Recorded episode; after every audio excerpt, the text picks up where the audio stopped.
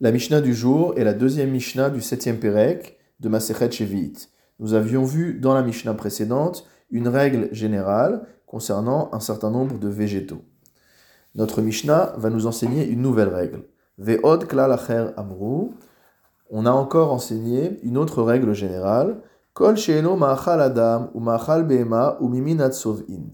On va rentrer dans des catégories qui sont opposées à celles qui étaient incluses dans la règle précédente, à savoir que toute chose qui n'est ni comestible par l'homme, ni comestible par les animaux, et qui ne fait pas partie des végétaux utilisables pour fabriquer des teintures, ou mitkayem ba'aretz, et qui peut en plus rester lié au sol sans pourrir, de manière indéfinie, yeshlo shevit.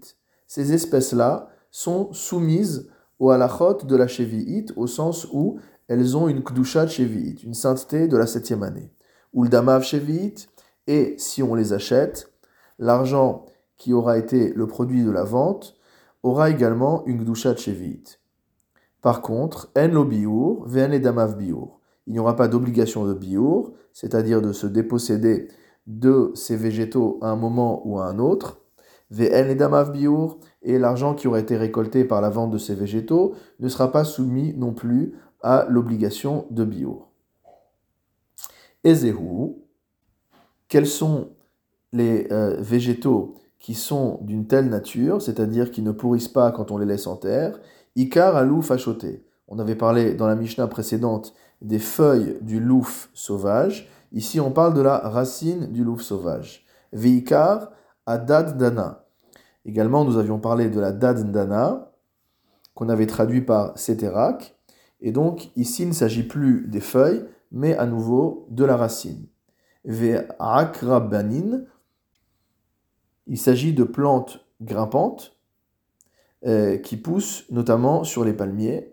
Ve'achalbitsin, le Barthénora nous dit qu'il s'agit des racines du Netz Chalav dont on a parlé dans la Mishnah précédente, à savoir une plante qui a des fleurs blanches comme le lait. Vea Bukhria, et enfin la Bukhria, qu'on appelle en français l'ornithogale.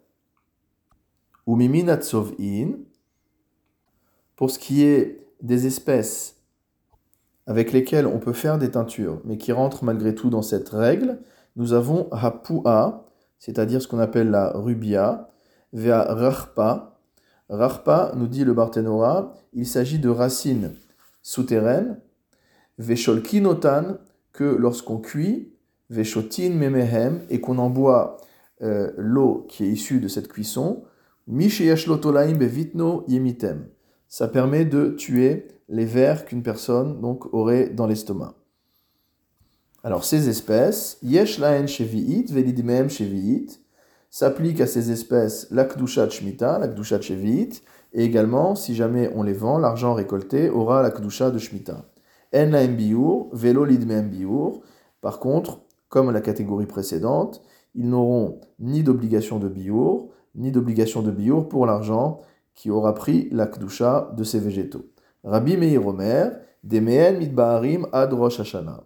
D'après Rabbi Meir, il y a une obligation de biour, mais ce biour peut avoir lieu durant toute la septième année, c'est-à-dire jusqu'au Rosh Hashanah de la huitième année. Amroulo, les Chachamim lui ont répondu, la hen biur, kalvachomer lidmeen. Si déjà ces végétaux eux-mêmes ne sont pas soumis à l'obligation de biur, alors a fortiori que l'argent issu de leur vente ne sera pas soumis non plus à l'obligation de biur. Le raisonnement des Chachamim semble clair, et donc la halacha, effectivement, est comme les Chachamim. On peut donc poser la question de la motivation de Rabbi Meir. Pourquoi Rabbi Meir a voulu imposer le biour à l'argent, alors que les végétaux eux-mêmes ne sont pas soumis au biour? Le Barthénora explique Rabbi Meir Savar, yoter mibahen atzman.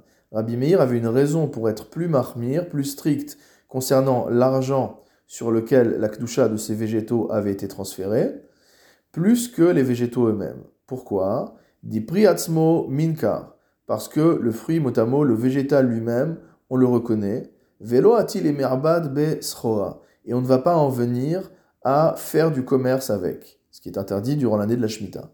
Aval damim, mais de l'argent, l'omin kere. On ne peut pas reconnaître facilement que cet argent a une doucha chevit, une pièce d'argent, c'est une pièce d'argent. Donc on peut facilement la confondre avec une pièce qui n'a pas de gdusha.